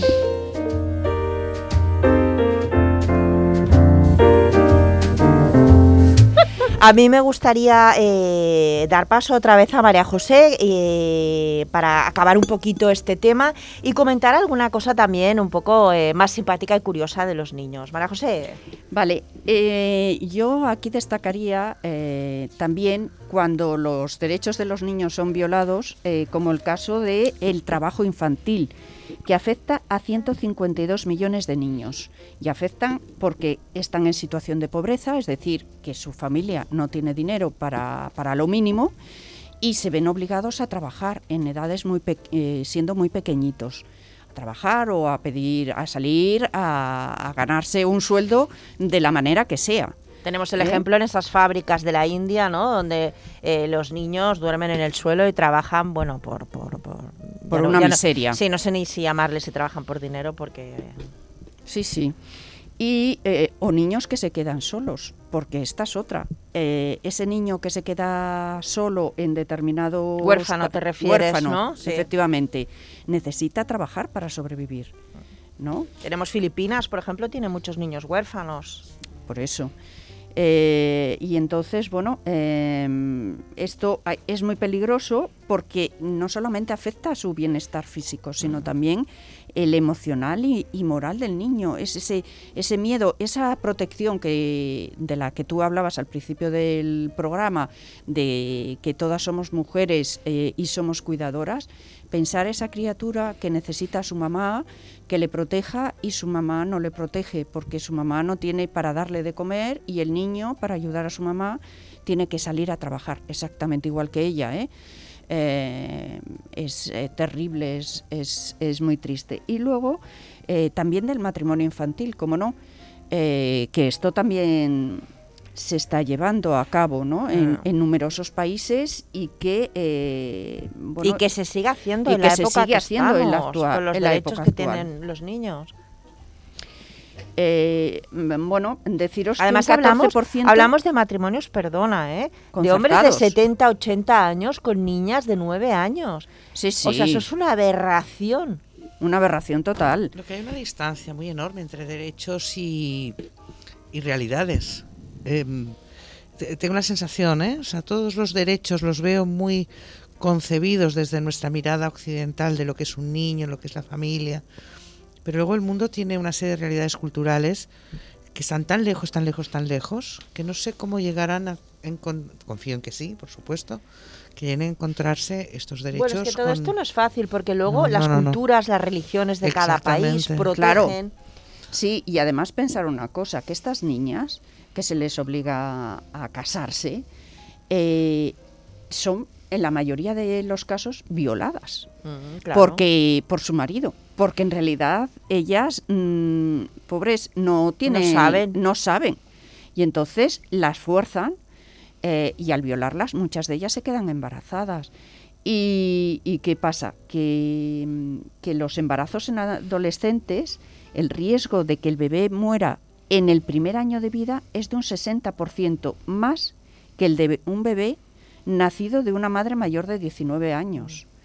Todo esto incluso mm, que el niño pueda sobrevivir o que la madre pueda sobrevivir. Exacto, es ¿eh? que la propia madre es una niña. ¿eh? Es una niña. Entonces, bueno, mm, pueden hacer además el niño bajo de pre- peso, pro- con problemas de desarrollo físico y cognitivo, etcétera, etcétera, ¿no?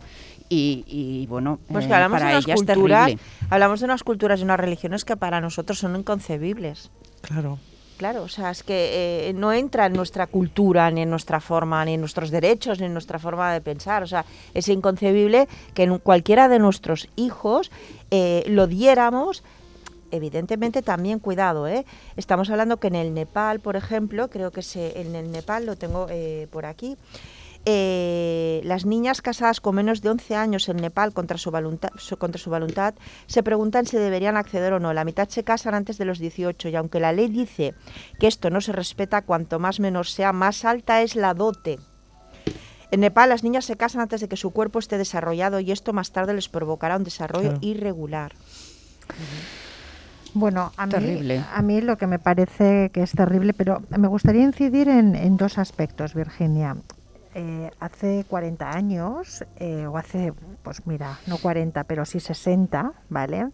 Aquí en España, recordemos que los niños eh, con 12 y con 13 años estaban trabajando en las Sí. fábricas, ¿eh? Sí, O sea, sí, tanto y estamos tanto. hablando, a ver, estamos hablando de países como Bangladesh o la India, pero es que hace 60 años, eh, sobre todo las mujeres, venían del pueblo a servir a las casas ricas con 12 y con 13 años y estaban limpiando, est- no estaban estudiando, estaban limpiando, estaban trabajando, estaban comprando, estaban cocinando para personas de de adultas. Por lo tanto, había una Pero, esclavitud real y las pagaban de aquella forma, de aquella manera y, y Sí, con sea, vivienda muchas de las veces, eh, Efectivamente, con, con la sea, manutención con un y la vivienda. y la manutención. Y estamos hablando de hace nada y menos, en una España, eh, una España muy gris, ¿eh? Muy gris, muy sí. gris.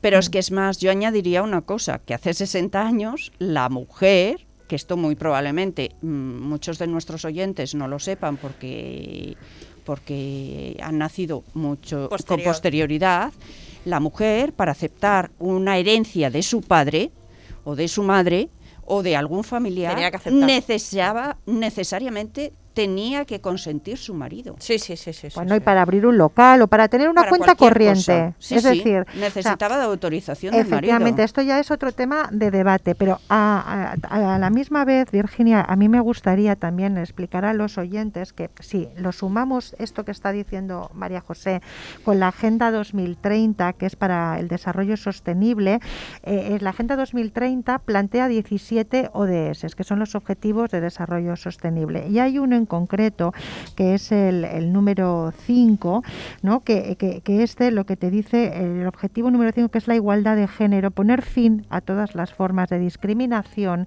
contra las mujeres y niñas.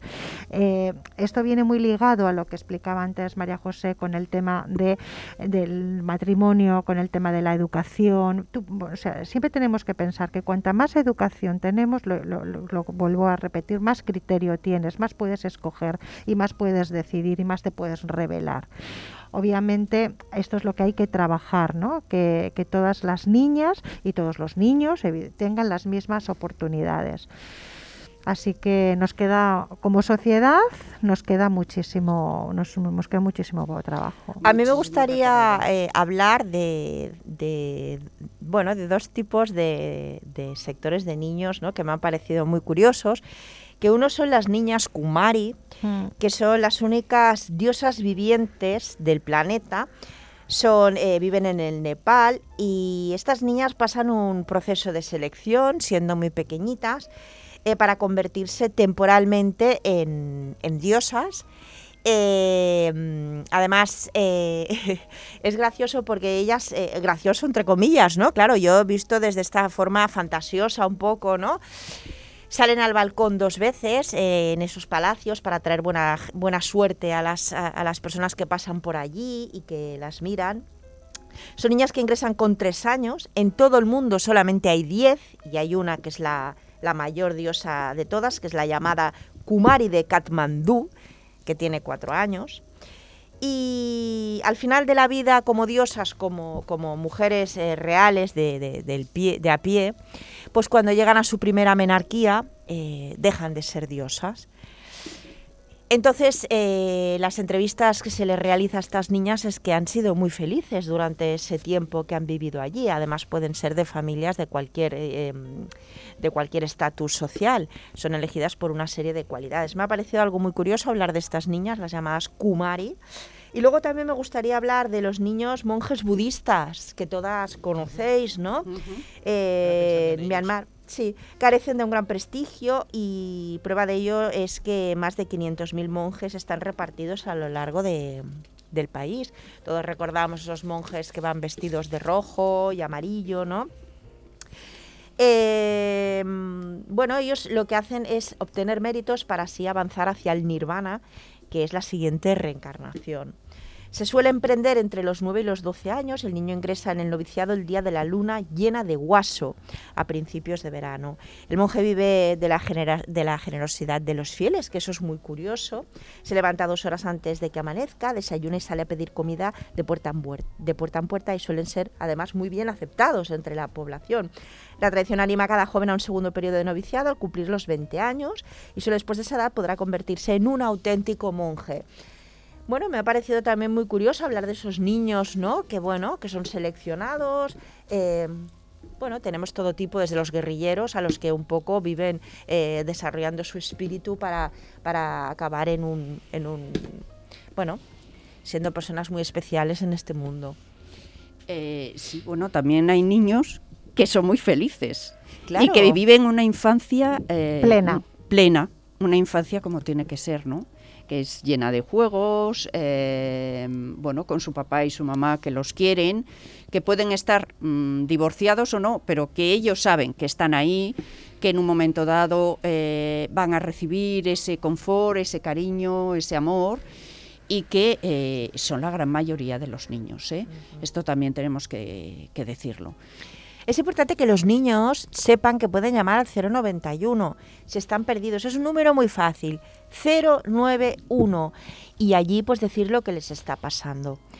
Eh, bueno, como siempre, como siempre, todos tengamos los ojos bien abiertos cuando veamos algo que está ocurriendo, porque muchas veces los padres dejan a sus hijos por cuestiones de trabajo en manos de otras personas que los cuiden y están un poco ciegos porque solo ven lo que esa persona quieren que vean. Eh, atentos todos, amigos, familias, vecinos, todo el mundo. Eh, sí, María José quiere dar un dato. Perdón, Mónica quiere dar un dato. Sí, a- a- sumando lo que ha dicho Virginia del 091, que es la Policía Nacional que atenderá perfectamente a nuestros niños y adolescentes, también la Fundación ANAR cuenta con un teléfono de ayuda para niños y adolescentes en situación de riesgo. Ellos los atenderán 24 horas al día, los 365 días del año. Es un teléfono gratuito y es el 900 202 010. Lo repito, 900 202 010. Bueno, yo me parece que hemos intentado eh, abrir un poquito de campo eh, con, con UNICEF, con nuestra compañera María José, además especialista en familia ella. Podéis contactar con ella, María José, por favor. Sí, eh, bueno, el que quiera contactar conmigo, mi nombre es María José Álvarez y mi teléfono es el 626 54 5784. Y a través del Colegio de Abogados de Barcelona, María José Álvarez Pérez Prado, y mi correo electrónico es mjalvarez.icap.cat. Pues bueno, hasta aquí este, esta sección que hemos dedicado a los niños tan bonita. Hemos intentado dar esas dos visiones, ¿no? La más dura, la más cruel, eh, aquella que a todos nos causa espanto, pero que existe. Y bueno, pues esa otra parte también que, que es un poco más bonita y más eh, peculiar, más diferente. Pues nada, hacemos una pequeñita pausa para, entrenar- para entrar con Crónica Negra.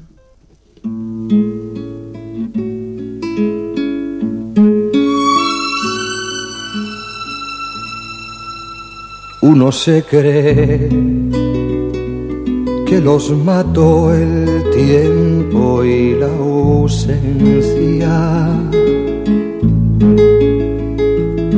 pero su tren vendió boleto de ida y vuelta. Son aquellas pequeñas cosas que nos dejó tiempo de rosas en un rincón, en un papel o en un cajón. Como un ladrón te acechan detrás de la puerta. Te tienen tan a su merced como hojas muertas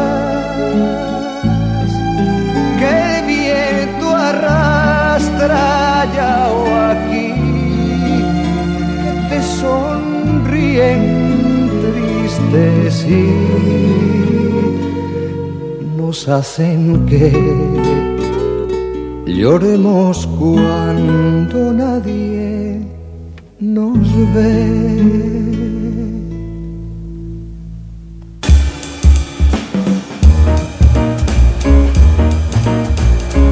En el Café de los Sueños, Crónica Negra.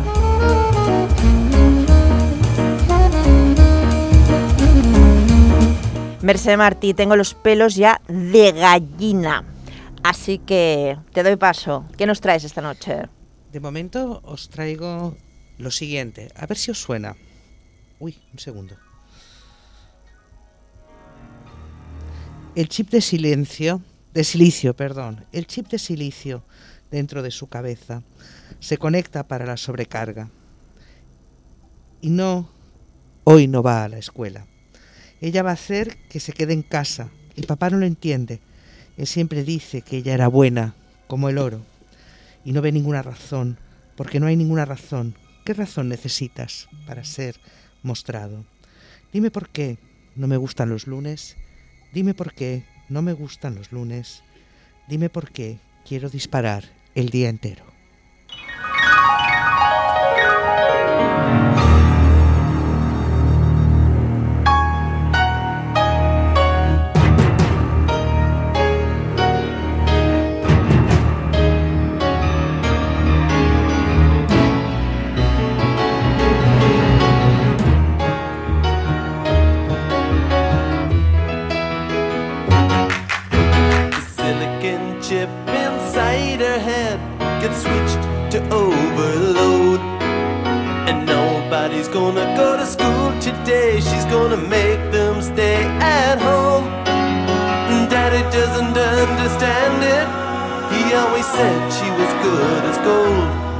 And he can see no reasons, cause there are no reasons. What reason do you need to be shown?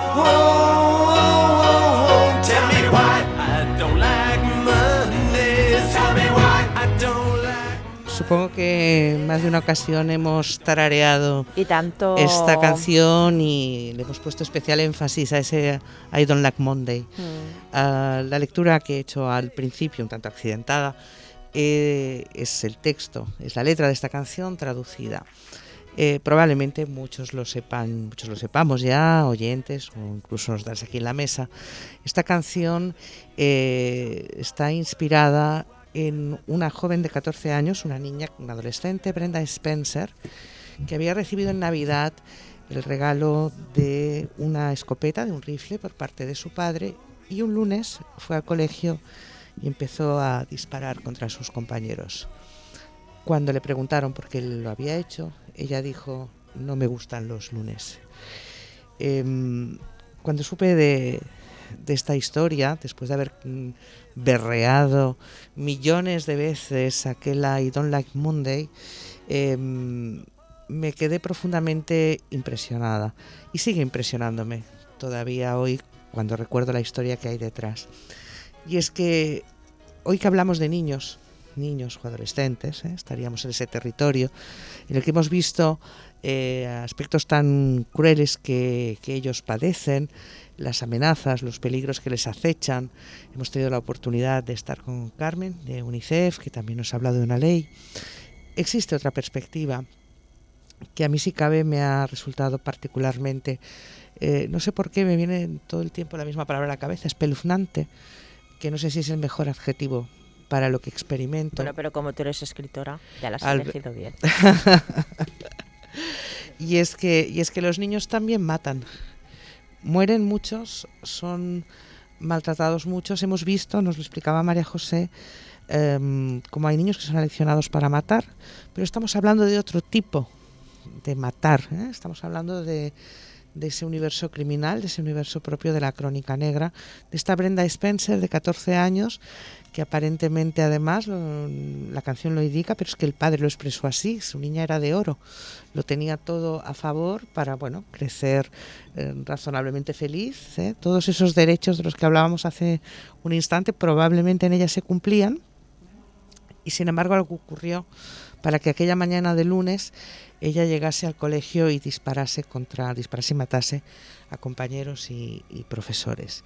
Hay muchos casos, hay muchos casos en los que tenemos a niños eh, que sin ser expresamente aleccionados, es decir, nada que ver con este otro ángulo cruel de, de- de la vida y de la humanidad, en la que pasa por aleccionar niños para que sean soldados, por ejemplo, eh, simplemente niños, niños que en un momento dado pueden secuestrar a, a un compañero de clase, pueden, pueden llevarlo hasta una vía del tren, arrojarlo a la vía del tren, golpearlo, tirarle piedras, sodomizarlo y finalmente ya solo falta que pase el tren por encima de este niño. Esto es lo que hicieron dos amiguitos, ¿eh? John Venables y Robert Thompson. Es de una crueldad eh, tan, tan extraordinaria, porque en un mismo acto estos niños cometen todas esas atrocidades que hemos visto cometidas por adultos que ya nos impactan al pensar que el vecino de al lado puede cometer estos actos, porque estamos hablando de niños a los que nosotros culturalmente, emocionalmente, eh, vinculamos con la inocencia, con esa etapa feliz de nuestras vidas, con, el, mejor momento y el más esperanz- esperanzador de nuestra existencia. Pues estos muchachos, todo eso queda estropeado y a edades muy tempranas como un joven también de 14 años que asesina a su ve- vecina de 8 años. Esto lo hizo Joshua Earl Patrick ¿eh? Phillips. Estamos hablando de Estados Unidos hasta ahora y en estos momentos. Pero, pero España también ha sido, eh, ha sido y es rica en, en esta crónica negra de niños y adolescentes. Probablemente recordáis todavía el, el crimen de la katana. ¿eh? ¿Mm? Se- se- es, un, es un caso que llamó poderosamente la atención de aquel muchacho que mató con una katana a sus padres. Tenemos también... El año 2000, o sea, no hace tanto. No hace Bueno, tanto, son fenómenos. Hace, pero no, sí, no hace sí. tanto. Estamos hablando de una historia reciente. Mira, precisamente Mónica Blasco antes apuntaba lo que ocurría hace 60 años, 60, 70, ya 100 años, ¿eh? Eh, de, de niños y niñas trabajando en fábricas, que es lo que también nos cuenta Dickens, de hecho, en algunas Sí. de sus novelas. ¿eh? Pero es que estamos hablando ahora de, como, como tú bien dices, Virginia, de cosas ocurridas como mucho hace 20 años. ¿eh? Tenemos también eh, los crímenes del, del rol. ¿Os acordáis también de sí, que era algo tan brutal como un joven sentado, un joven ahí en la frontera, adolescente, sentado en una parada de autobús y escogiendo cómo seguir jugando? Y seguir jugando era matar al siguiente compañero de viaje que, que estuviese dispuesto a subir a aquel autobús. Y además un estudiante de químicas. Sí, es, es Ah, algo Una que... persona con cultura. con formación y que, sí. Bueno es como lo que el programa que- al que le dedicamos a la ballena azul eh, en Virginia los juegos de rol que tan peligrosos no que, que Recuerdo aquel son- programa muy bueno, dedicado a los juegos de rol. eso es. Exacto, sí, sí. Tenemos el crimen de Alcácer, en el que es cierto que el, el desaparecido, sigue desaparecido en la actualidad, este Antonio Anglés, del que de vez en cuando se vuelve a hablar, tenía 26 años, no era un niño, pero quienes le acompañaron sí eran bastante más jóvenes que él. Eh, tenemos aquí una acción en grupo en la que unos, si no me equivoco, no quisiera ser eh, particularmente imprecisa, pero que con Anglés actuaron también menores. Ellos actuaron sobre menores, sobre aquellas muchachas. De 14 años. Exactamente. En este caso, víctimas y ejecutores, o víctimas y victimarios, eran todos muy jóvenes y excepto Anglés, que era que era adulto en realidad. ¿eh? Tenemos más casos, más casos de, de descuartizador de Cádiz. ¿eh? Si piensas que detrás de eso existe alguien eh, joven, no deja de impresionarte también. Estudiante de medicina. Estudiante de medicina, ¿eh? Estamos hablando de unas edades un poco más mayores en este caso, como podéis ver. Bueno, 22 años, estamos Sí, hablando por estamos, ahí, más o estamos menos, en ¿eh? ese cambio. Em, Eh, El descuartizador de Cádiz, eh, Sí. si te parece, explica un poco qué pasó. Bueno, él, él- Sí, porque es menos conocido. Claro, este sí. es menos conocido, sí. Bueno, es, Es aquel Es que que- quedó con su amigo, ¿no? Sí, quedó con su amigo y entonces juntos van a, a, a una van a casa y Juan le venda los ojos a Javier porque van a realizar una prueba acústica. Hasta aquí, hasta podría ser un juego interesante, eh, un experimento, Mm.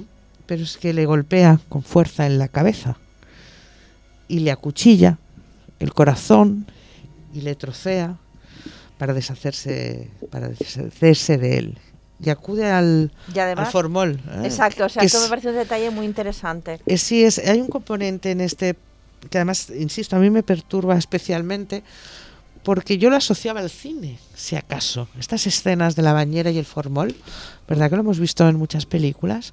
Pues Aníbal bien, Lecter. Exactamente, exactamente. Pues en este caso, y esto es en, ocurre en enero del 89, ¿eh? seguimos hablando de fechas relativamente recientes. Pues sí. Pero además Mm. hablamos, fíjate que en, los- en lo que tú me has pasado, ¿no? Guarda su mano derecha en formol porque sus planes eran pedir un rescate a los padres de su, de Hay su una, amigo. hay una perversión en este caso em, que es, eh, es, es múltiple y plural. Tenemos la capacidad de engañar a un amigo, tenemos la capacidad de sugerir que esto va a ser un experimento, tenemos la capacidad de matar algo tan... eh, acuchillar a una persona no tiene que ser... No debe ser fácil, imagino. Bueno, además ¿Eh? está como muy planeado, porque él además, detrás de todo esto que dices tú, él ya piensa en pedir un rescate. Exacto, es que es, es tiene el formol preparado, es esta- corta un dedo para enviárselo a los padres. Exacto, hay Premeditación ¿no? y alevosía. Y alevosía y todo. todo. Sí, sí, todo, todo. Tiene todos los Pero es- agravantes. Sí, Sí, sí, sí. es que además es este círculo, es un círculo completo el que él hace. Hay una parte que da la impresión de que satisfaga cierto sadismo, no sé si se detectó en él este perfil, pero pudiera ser que tuvieses este componente y al mismo tiempo tiene esa capacidad para poder eh, hablar de un falso secuestro y conseguir eh, dinero. Bueno, piensa que muchas veces este, este tipo de personas eh, están encuadradas en lo que vulgarmente eh, nosotros llamamos psicópatas, ¿no? Que son o psicópatas o sociópatas, ¿no? Que son personas muy inteligentes y que son capaces, o sea, que no tienen empatía con, con los demás y que cuando les recriminas eh, lo que ellos han hecho, ellos no entienden eso como realmente que estuviera mal hecho. Es decir, no, no hay arrepentimiento en ellos.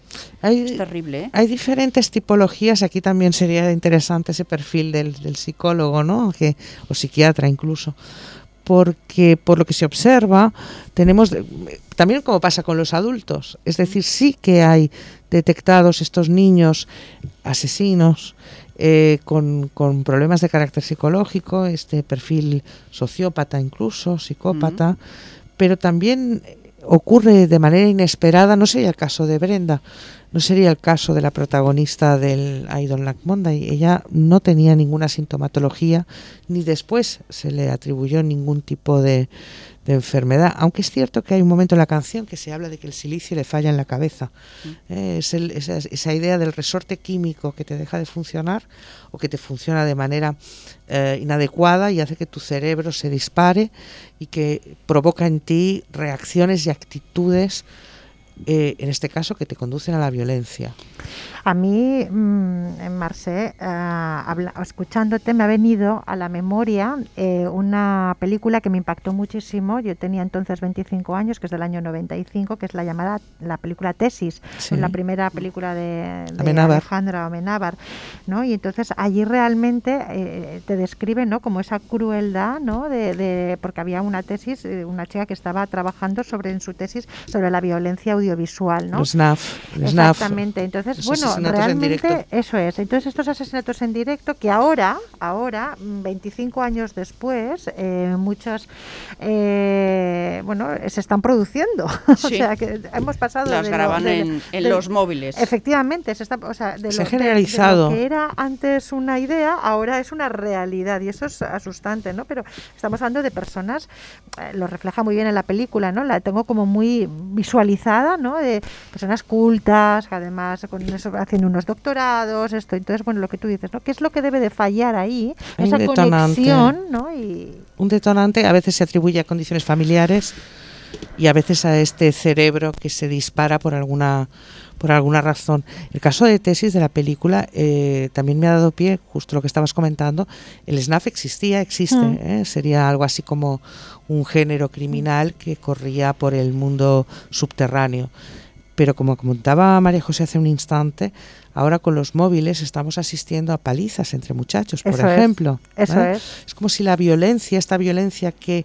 fuera sigue- premiada. Exactamente. Ha habido un cambio en la consideración y en la sensibilidad ante la violencia. Mm. Mm, Y entonces quizás esto es lo más inquietante. Detrás de estos casos hay varios y diversos, ¿eh? todos ellos eh, particularmente sórdidos por el protagonismo de estos niños, pero que la violencia se extienda a nuestra sociedad a través de los niños es un toque de alerta, yo creo, para todos nosotros, también para ellos. Mercé, muchas gracias porque hasta ahora habíamos asistido contigo a Crónica Negra a través de los adultos y hoy nos has acercado un poco a través de los niños. Hemos tocado desde varios puntos, eh, bueno, pues a nuestros niños, a nuestros eh, bebés, a nuestros... eh, La naturaleza humana, como siempre. Como siempre. Bueno, pues vamos a hacer eh, la entrada al rincón de la reflexión, que vamos ya fuera de tiempo.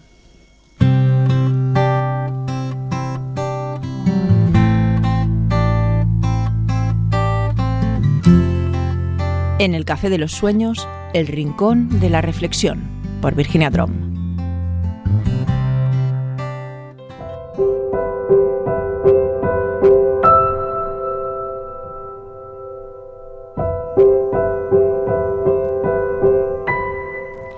Me gustaría que por un momento cerrarais todos los ojos. Solo unos instantes, por favor, porque vamos a ser nuestro Peter Pan.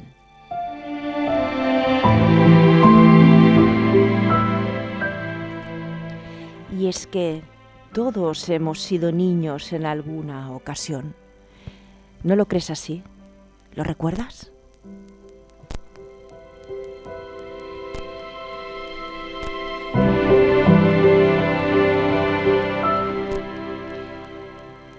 Cierro los ojos y te invito a hacerlo ahora conmigo, aquí y ahora. Respira profundamente y siente como tu imaginación vuelve atrás unos años en el tiempo. Quizás para algunos es un viaje largo en el tiempo, pero un viaje donde la piel se nos pone de gallina al sentir, al recordar esos dulces abrazos de nuestros padres, diciéndonos que nada malo nos ocurrirá jamás al estar junto a ellos. Y es una luz la que nos envuelve y de nuevo nos sentimos niños por unos instantes.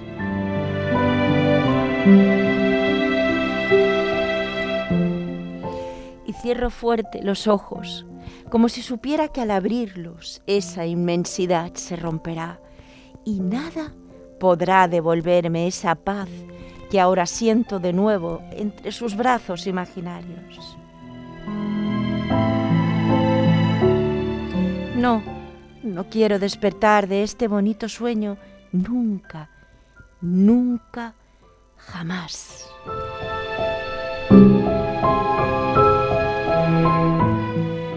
pares de abrazarme, mamá. No dejes de apretarme con fuerza, papá. No quiero que se acabe este momento nunca más.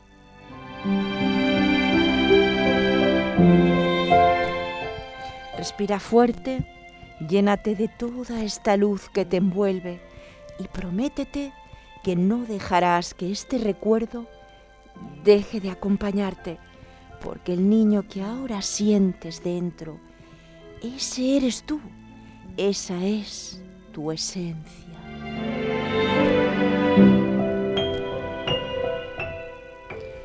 Ahora, ahora sé que puedo volver a este sueño cuando quiera, sentir mis abrazos y mis besos que me llenan de sabiduría, de fuerza y de amor.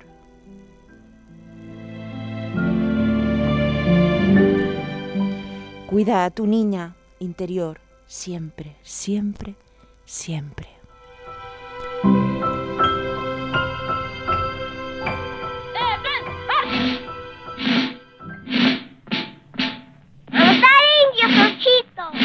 Cuídate mucho, Miguel. Ven, Wendy, vamos a ver las sirenas.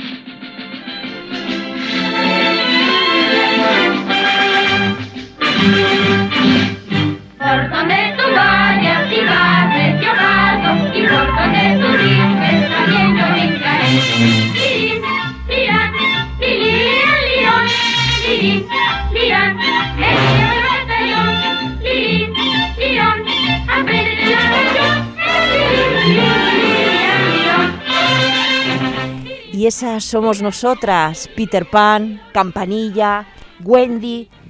Por favor, no nos olvidemos nunca de ser nuestra esencia, esas niñas y niños que llevamos dentro.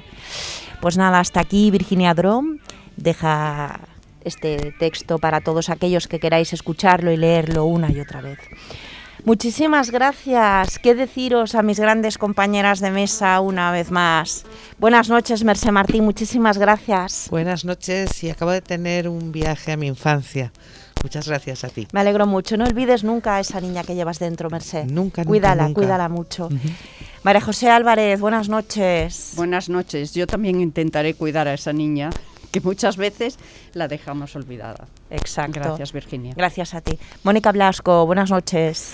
Buenas noches, querida Virginia. Como decía Serrat, a menudo los hijos se nos parecen, así nos dan la primera satisfacción, esos que se menean con nuestros gestos, echando mano a mano a cuanto hay a su alrededor. Esos locos bajitos que se incorporan con los ojos abiertos de par en par, sin respeto al horario ni a las costumbres y a los que por su bien hay que domesticar. Muy bien. A mí me encanta ser campanilla. Muy bien, pues buenas noches, Campanilla. Cómo no, dar las buenas noches a nuestro técnico de sonidos de la pecera, buenas noches. Dar las buenas noches a todos nuestros oyentes, a la mujer de Andrés también que ha estado aquí presente haciéndonos compañía y desearos una feliz semana, esperando que estéis el jueves que viene con nosotros. Y pues nada más, Virginia Drom se despide, agradeceros de nuevo vuestra asistencia, vuestra compañía. ¿Qué hacemos? Cerramos la ventana del Café de los Sueños. Buenas noches, hasta la semana que viene. Gracias Buenas a todos. noches. Buenas Adiós. noches.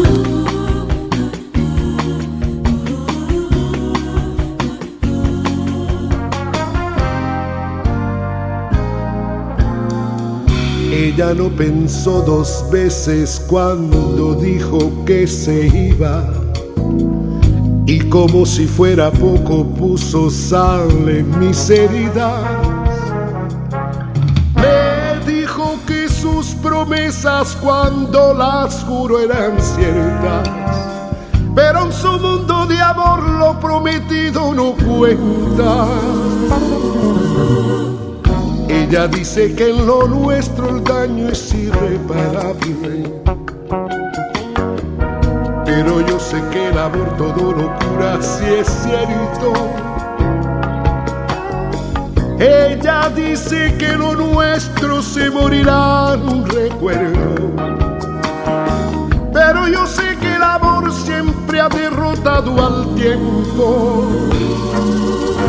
Ella se vistió de olvido yo me vestí de silencio, sin entender la certeza con que mintió en cada beso. Ella se vistió de olvido. Yo desnudo recuerdo y quedé tiritando por su diablura en mi cuerpo.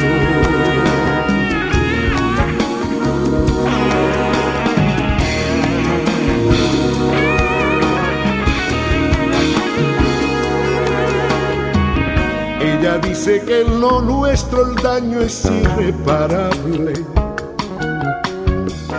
Pero yo sé que el amor todo lo cura si es cierto. Ella dice que lo nuestro se morirá en un recuerdo. Pero yo sé que el amor siempre ha derrotado al tiempo. Ella se vistió de olvido de silencio. Ella olvidó que me quiso y yo, y yo la sigo queriendo. Ella se vistió de olvido. Yo me vestí de silencio, añorando la destreza de su ternura en mi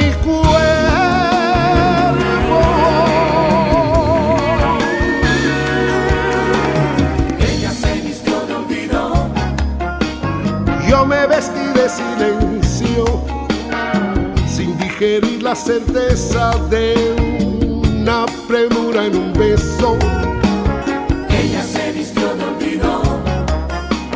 Yo me vestí de silencio, ella olvidó que me quiso y yo la sigo queriendo.